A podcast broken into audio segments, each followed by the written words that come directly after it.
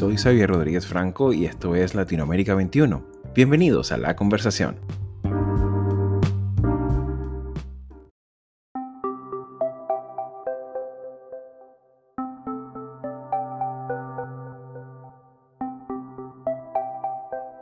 Política, como tantos otros órdenes de la vida en sociedad, ha sido profundamente alterada por la irrupción global del SARS coronavirus 2, o mejor conocido como COVID-19. Tanto en la operatividad institucional de los gobiernos como las campañas electorales en pandemia han tenido que incorporar cambios enormes, muchos de ellos inimaginables hace poco más de dos años atrás. La humanidad entera en poco tiempo ha asistido a un inédito proceso de reflexión y reestructuración de prioridades, tanto en la esfera individual como en la pública.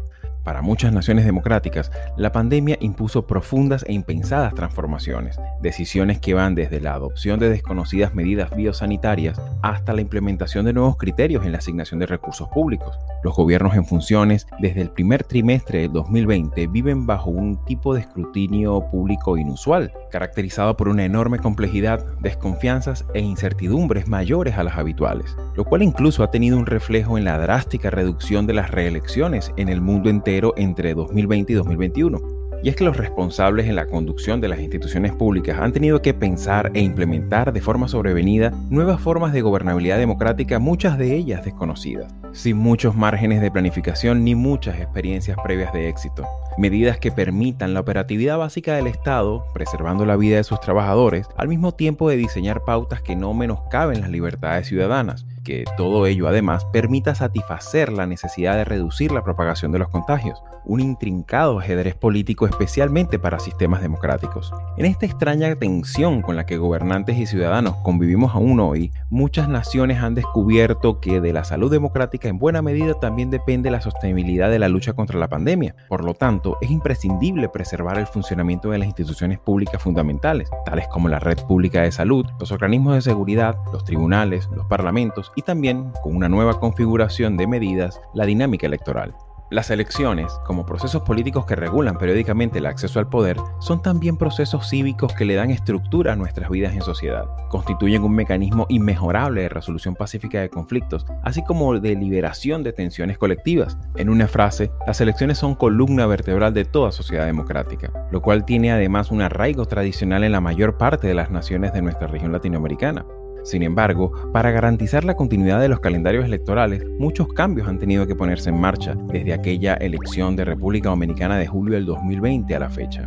Por ejemplo, ya hoy posponer elecciones no tan solo es factible, sino imprescindible. De hecho, a escala global desde febrero del 2020 a junio del 2021, 78 naciones han tenido que diferir sus procesos electorales. En el caso de Latinoamérica, 12 elecciones han tenido que reprogramarse, lo cual no siempre ha estado eximido de controversias. Sin embargo, ha sido ocasión propicia para modernizar algunos sistemas electorales, introduciéndose además mecanismos especiales de votación que garanticen la salud pública y al mismo tiempo la confianza en el propio proceso comicial. Todo lo cual además ocurre frente a cambios forzados en los propios diseños de campañas electorales en pandemia, las consignas y las fotos de los candidatos en las calles, los estrechones de manos, así como los recorridos por comunidades y aquellos discursos exaltados envueltos en masivas algarabías, inexorablemente tuvieron que emigrar al formato limitado de la pantalla de nuestros teléfonos celulares. Aquellos míticos baños de masas a los que tantos políticos eran adictos tuvieron que transfigurarse y adaptarse a nuevas plataformas de comunicación a distancia, lo cual compone un conjunto de cambios políticos en pleno desarrollo sobre lo cual seguimos aprendiendo. Para afrontar el reto de entender esta parte de la vida política en pandemia, en este episodio me acompaña Edgar Gutiérrez, politólogo de la Universidad Central de Venezuela y estratega electoral, miembro de la Asociación Latinoamericana de Consultores Políticos y con una extendida trayectoria profesional en la cual destaca haber asesorado campañas electorales en Bolivia, Colombia, Ecuador, Guatemala, Haití, Honduras, México, Panamá, República Dominicana y Venezuela, tanto a nivel local, regional, parlamentario como presidencial. Con su soporte analítico y vivencial, profundizaremos sobre estos cambios que se han dado en las campañas electorales del último año, los cambios que tienen hoy los estudios de opinión pública, así como también cómo son los nuevos formatos del mensaje político y cómo diseñar campañas en pandemia que permitan sortear además el empobrecimiento democrático y económico que padece hoy la región. Queridos amigos de Latinoamérica 21, sean todos una vez más bienvenidos a la conversación.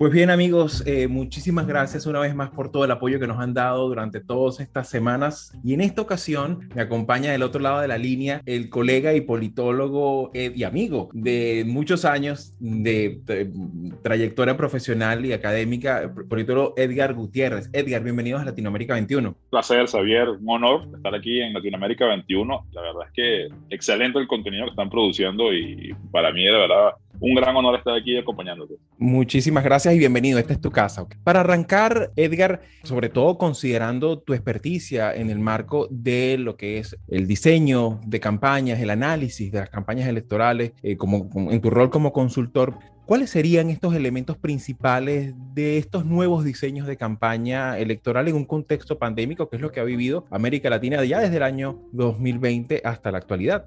Sí, es una pregunta que con, con, mucha frecuencia se hace, ¿no? Sobre todo desde que irrumpió esta, este fenómeno global, creo que el fenómeno más global que hemos vivido como humanidad. Eso evidentemente cambió todo. En la política y en las campañas en particular, que es donde yo me desempeño mucho, sí hubo unos cambios importantes, pero sí hay algunos elementos, algunos rasgos que yo creo se han modificado, al menos parcialmente, ¿no? Algunas cosas que, que, que uno venía, digamos, acostumbrado a pensar eh, específico, digamos, un esquema de, pensamiento, que yo irónicamente he dicho que yo desaprendí muchas cosas durante la pandemia. O sea, la pandemia que fue algo tan fuerte es, estamos aún en la pandemia. Sabemos muy poco sobre la pandemia, esa es la primera lección. La incertidumbre se incrementó en la pandemia. Yo diría que eh, antes creíamos que las, las redes sociales no ganaban campañas. Y en esta pandemia, aquí hubo un salto cuántico de hiperdigitalización de la vida de la gente, teletrabajo, digamos, relaciones interpersonales vía digitales, educación a distancia, etcétera. Y evidentemente el componente, vamos a llamarlo digital o a distancia de las campañas, es decir, la televisión eh, y sobre todo las redes sociales, que es lo que más está de moda hoy, es una explosión adelantamos 10 años en 8 meses y ahora las redes sí ayudan a ganar campañas que estamos viendo cada vez más desde antes de la pandemia, pero sobre todo en estos meses como candidatos que no tienen ningún tipo de estructura partidaria con el fenómeno de cómo manejan sus redes y cómo se informa la gente, ya están comenzando a ganar campañas. Diré que eso es la, la, primera cosa. Eso tiene un derivado en particular. Una persona como yo tiene como un instrumento básico de trabajo los sondeos de opinión, las encuestas que bueno, es todo un debate si sirven, no sirven, para qué sirven, etcétera, etcétera, pero incluso hay como una diferencia, sobre todo en América Latina, de creerle más a las encuestas que se, se hacen cara a cara en hogares. Evidentemente durante la pandemia eso no se pudo hacer. Entonces ahora eh, uno no creía mucho en las investigaciones, sobre todo la investigación digital. En algunos países la telefónica funciona más o menos, pero digamos el clásico, el estándar era la, la encuesta cara a cara. Bueno, ahora yo he visto casos de investigación digital hechas por Facebook que dan incluso mejor que las encuestas, las encuestas clásicas, pues, que, que, se siguen usando y son buenas, pero estas son más rápidas, tienen menor costo y, y, ayudan mucho. Otra cosa, al consultor, al asesor, siempre le quieren ver la cara, siempre lo quieren tener ahí en el, en el cuarto de guerra con el candidato. Y la pandemia ha visto que, bueno, mucha gente pudiese viajar, estar al lado, eh, distancia física, etcétera, todo lo que sabemos creíamos en las campañas, el humor social, sabía que predomina, ese contexto que predomina en los países antes de un proceso electoral, sea de cambio, sea de, ¿sabes?, paroxismo, inestabilidad, caso peruano, polarización, caso boliviano, caso ecuatoriano, caso colombiano, etcétera, eso era más o menos estable, es decir, eso no se movía mucho durante un año ya sea que estuviese mal o que estuviese bien, que hubiese esperanza o desesperanza. La verdad es que durante la pandemia vi picos de humor social con frecuencia semanal. O sea, que una cosa casi que habría que estudiarla psicológicamente porque los seres humanos, eh, humanos sufrimos mucho durante la pandemia. Produjo, digamos, muchos desequilibrios en el humor social, en el entendido del agregado, digamos, de cada uno de nuestros pensamientos y, y reflexiones. Como consecuencia de lo digital, el contacto cara a cara clásico en las campañas, el recorrido, el estrechón de manos, el, el saludo, el, la palmada en el hombro, digo, eso es consustancial a, una, a, la actividad política primero y a la campaña electoral en particular. Bueno, eh, ya eso no es tan insustituible como creíamos. Ahora la, la, gente se engancha tanto en un live en Instagram como en una visita, digamos, a la bodega de tu casa, al colmado de tu esquina. Eso, eso ha cambiado. Eh, una que me gusta a mí que es clásica y desde la perspectiva institucional, tú y yo somos estudiosos del tema, el, día de la elección es una fecha inamovible. Uno como consultor dice, ¿cuándo es la elección? A está el día. Entonces tengo tantos meses de campaña, tantos meses de pre-campaña, eh, necesito tantos recursos, tanta gente. Bueno, ahora durante el 2020 todo el mundo cambió las fechas. En México se cambiaron fechas, en República Dominicana se cambiaron fechas, en Bolivia se cambiaron tres veces las fechas. La República Dominicana celebra sus elecciones generales. Se trata del primer sufragio en Latinoamérica en medio de la pandemia. El voto estaba previsto previamente para el 17 de mayo. Los ciudadanos eligen a su presidente, vicepresidente, senadores y diputados. Cerca de 100 millones de mexicanos están llamados a las urnas este domingo para elegir a 500 diputados del Congreso y gobernadores en 15 de los 32 estados del país. Más de 7 millones de bolivianos acudirán a votar este domingo sus tan reclamadas elecciones generales. La cita fue pospuesta en tres ocasiones en medio de una profunda crisis política, económica y sanitaria por la pandemia. Eso ya, ya es movible, o al menos fue movible durante esa época, y eso, imagínate lo que, te, lo que te cuesta en términos de presupuestar una elección que dura ahora seis meses más, un año más, como en el caso de las locales paraguayas, una revolución en términos estratégicos los eventos de campañas clásicos, consustanciales a la actividad política electoral, los estamos viendo con timidez, con mascarillas, pero eso se cambió ahora por actividades simbólicas, por, bueno, vean las convenciones demócratas y republicanas, una hecha totalmente por Zoom prácticamente con 82 cámaras y la de Trump hecha en la Casa Blanca, el cierre, esos contrastes los vimos, pero ya no son multitudinarios, o al menos no, no lo son por ahora. En la, en la campaña, Xavier, mucha gente piensa que, bueno, hay muchos, muchos recursos, eh, los hay. Eh, hay cinco camarógrafos, hay cinco periodistas, ah, hay diez operadores de tierra, hay 100 telefonistas, hay varios asesores incluso, pero candidato hay uno solo, ese es el instituible. Bueno, el, es considerado clásicamente como el activo más importante de la campaña. La verdad es que ahora las campañas se tuvieron que repensar en que cada persona fuese un vocero en sí misma del mensaje de las campañas y del proyecto político en general y eso cambia que el activo más importante de él, ser el candidato, se vuelve ahora a la campaña o a los activistas de la campaña. Ya veníamos viéndolo, ¿no? Hay un libro escrito muy, muy interesante de, de Chris Salmon de Storytelling que se llama La Era del Enfrentamiento, ¿no? Tiene mucho que ver con los Bolsonaro, con los AMLO, con los, los Trump de esta época, los populismos, los Orban en Hungría, pero ahora en, en la campaña está funcionando mucho más el contraste y el odio que la esperanza y la propuesta. Viene rato ese proceso, pero creo que durante la pandemia y los procesos electorales específicos de esta pandemia, eso se ha entronizado. Entonces son como 10 cosas, son ironías, son lecciones que yo desaprendí durante estos meses, quizás puedan, digamos, ilustrar un poco lo que yo, desde mi perspectiva muy individual, qué es lo que he visto que ha cambiado o está cambiando en el marco de las campañas electorales.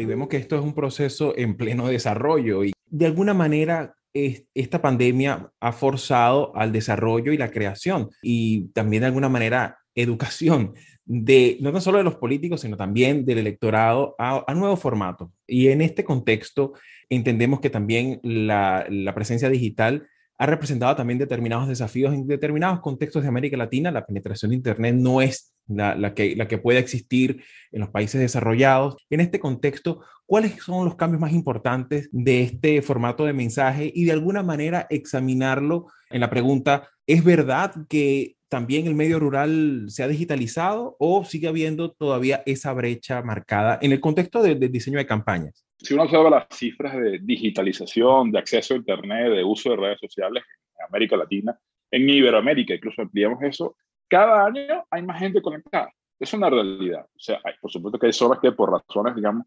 geográficas, culturales, territoriales, socioeconómicas, aún no está o no le interesa. La verdad es que la gran brecha que hay en lo digital, que en algún momento se va a cerrar, no es eh, rural-urbano. No es verdad eso.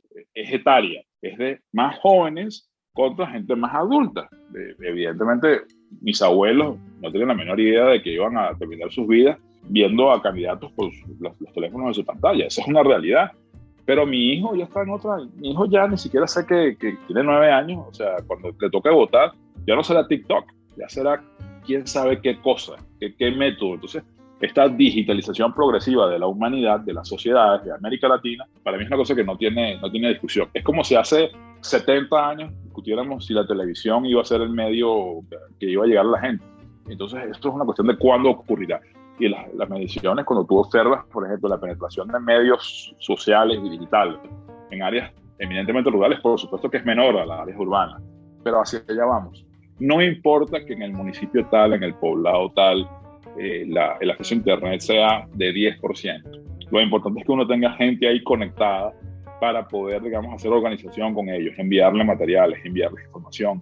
Imprime esto, pon este, baja este mensaje a tu teléfono y conéctalo a una bocina para que en el coche hagas un perifoneo y se escuche en todo el pueblo. ¿Me explico? O sea, lo digital también es el medio de comunicación de amplificación. Eso eh, es indetenible, es, el curso de la humanidad. Entonces, sí, evidentemente hay diferencias culturales, hay mayor conservadurismo. Sí, todo eso está planteado ahí y, cada, cada región, cada especificidad tendrá su, su, pauta, su pauta especial, pero lo digital va a llegar a todas las esferas de la vida. Es, es el curso de la humanidad y eso no, no, se va a detener. No, no me parece que sea una discusión de lo digital no llega a lo rural, no. Lo digital no llega a la gente más adulta y más conservadora en, en buena parte de América Latina. Ya hoy los nativos digitales, o sea, ni se preguntan para qué sirve eso, no lo cuestionan.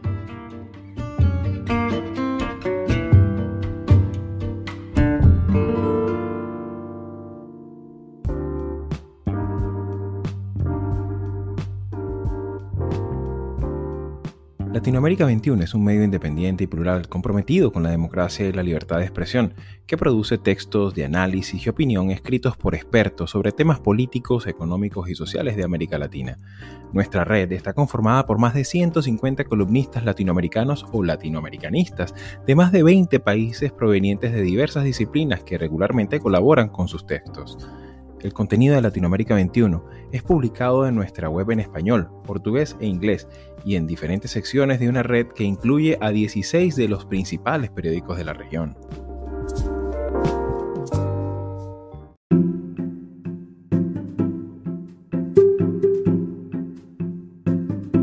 Y, es interesante, sobre todo si uno considera que, bueno, los países de América Latina han mantenido, además de su, de su, patrón de crecimiento demográfico de los últimos 30 años, también hay que considerar que América Latina sigue siendo una región joven, ¿no? Y que de alguna manera vale la pena el esfuerzo, porque, bueno, va a ir dirigido al, sector, digamos, mayoritario, ¿no? Y eso, digamos, que de alguna manera marca mucho la tendencia. Sin embargo, para entrar ya en la fase final de, de la entrevista, eh, Edgar, vemos eh, hace semanas atrás entrevistábamos a un profesor, eh, una figura importantísima dentro de la ciencia política latinoamericana, como es el caso del profesor mexicano Jesús Tobar. Él nos hablaba un poco cómo aquella famosa eh, literatura de Huntington que hablaba de, las olas democráticas ¿no? de finales del siglo XX, en el caso de América Latina ha habido un retroceso democrático importante, no tan solo en el caso venezolano, que es notorio y aparte presencial, vivencial para nosotros, sino que además de eso hemos visto retrocesos en determinados puntos de la región, bien sea por el viraje a la izquierda, incluso a la, izquierda radical, pero también en otros casos ha habido un viraje hacia el conservadurismo, como el caso más, más emblemático que es el caso del Brasil de hoy. En este contexto de empobrecimiento de la democracia, ¿cuál es el desafío que representa el diseñar campañas, en este, incluso en situaciones de dictadura? De hecho, tenemos este año elecciones en Nicaragua, en contextos incluso como el venezolano, donde ya hemos visto ilegalización de partidos, persecución, ha seguido la agenda de persecución selectiva de, líderes políticos. ¿Cómo pensar en diseños electorales, en diseños de campaña, en contextos así tan, tan, tan asiagos como los que ha habido y se ha proliferado en los últimos años? Hay regiones de, esta, de nuestra América que nunca pasaron por la modernidad y ya estaban en la tardomodernidad, ¿no? Hablando básicamente del mundo de la información. Pero además estamos en, en, un momento, yo creo que tú lo describiste bien, en una época de oscurantismo democrático, donde la democracia misma está en peligro, está en cuestión yo creo que solo hay dos referencias bibliográficas que la mayoría de, tu audiencia debe conocer, la que es la de Levitsky la Ziblatt, de cómo mueren las democracias, ¿no? Cómo, cómo los, los mecanismos autoritarios se han inventado o reinventado para, con ropaje democrático, liquidar la democracia con métodos democráticos desde la democracia.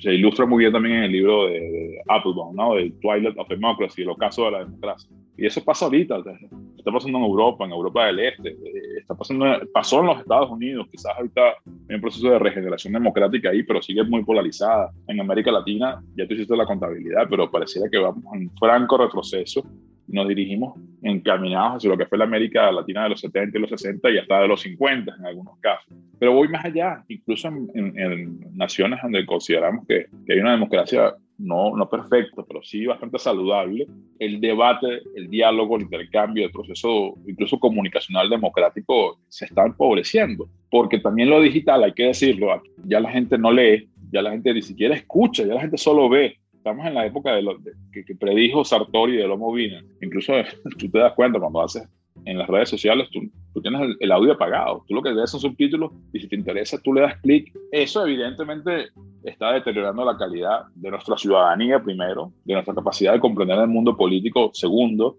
y evidentemente después de la calidad de los procesos democráticos y electorales en particular. Me referiré solo a América Latina. ¿Cómo hacer campañas y procesos electorales y de comunicación política en ese contexto. Yo creo que hay que apelar a la pedagogía, evidentemente con métodos creativos, más pensar en cómo llegar a la gente. Napolitan, el, el padre de la consultoría política moderna, decía, decida qué decir, decida quién se lo va a decir y dígaselo, ¿no? Eso es como el mantra de él. Pero ahora yo diría, ya agregué un cuarto y un quinto, pero inténteselo decírselo de manera que capte su atención en un momento, en una época en que vivimos la economía de la atención y luchamos por los cinco o seis segundos que te regalan. Y cuando logres eso, sexto punto o cuarto punto diría es, intenta educarlo, intenta hacer pedagogía política, ciudadanía, valores, porque no todo es gritos, no todo es enfrentamiento, no todo es descalificación, no todo es polarización. Pues, me pueden decir romántico, pero en el fondo soy un profundo pragmático. Creo que la única manera de, regenerar la política, revitalizar la política y en consecuencia los procesos electorales es que tú integres a la ciudadanía, la vuelvas a, a meter en el proceso, en, en el discurso público, porque si no, cada vez más fenómenos autoritarios se apoderarán de esos que están fastidiados de la política porque la política no les ha dado nada, por el contrario, les ha quitado. Y entonces el odio es lo que vive. Por eso el libro de, de Salmon de la era del enfrentamiento, por eso Trump, por eso Bolsonaro, por eso AMLO, por eso un largo, etcétera. Creo que es eso, creo que nuestra, nuestra responsabilidad cívica como gente que quizás no decide, pero sí influye, eventuales gobernantes, en candidatos, en campañas presidenciales, intentar sí llamar la atención, sí intentar comunicar, sí intentar dar tu mensaje, sí persuadir, todo eso es consustancial la actividad política, no de ahora, sino desde Roma y Grecia, pero intentando educar, intentando sensibilizar, intentando prevenir, y creo que, creo que esa es la oportunidad. Suena romántico, probablemente suena romántico. La política es cínica, dura y pura. Creo que lo más cínico, lo más duro y lo más puro que podemos hacer es darle de nuevo contenido a la política. Eh, finalmente, si hay una idea poderosa, Javier, las ideas siempre han movido el mundo. Siempre, siempre han movido el mundo. Probablemente hay que, hay que, hay que regresar a las ideas. Creo yo que eso es lo que nos toca a quienes estamos, jugamos en esa cancha. Edgar, muchísimas gracias por tu tiempo, por tu sabiduría, por compartir con nosotros tantos años de recorrido en esta disciplina tan fascinante como es la consultoría política y sobre todo en nuestros países que siempre, siempre nos dejan mucho que aprender. Así que bueno, esta es tu casa y muchísimas gracias por tu participación. Un placer y un honor y bueno, de verdad que mucho éxito en, el proyecto. De la, adelante.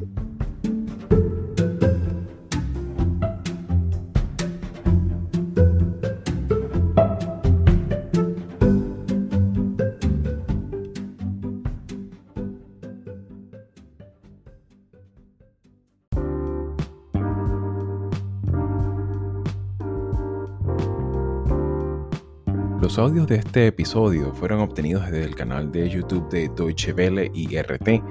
La musicalización fue posible gracias a Blue Dot Sessions y el extraordinario trabajo de Carolina Marins. Yo soy Xavier Rodríguez Franco y nos escuchamos la próxima semana.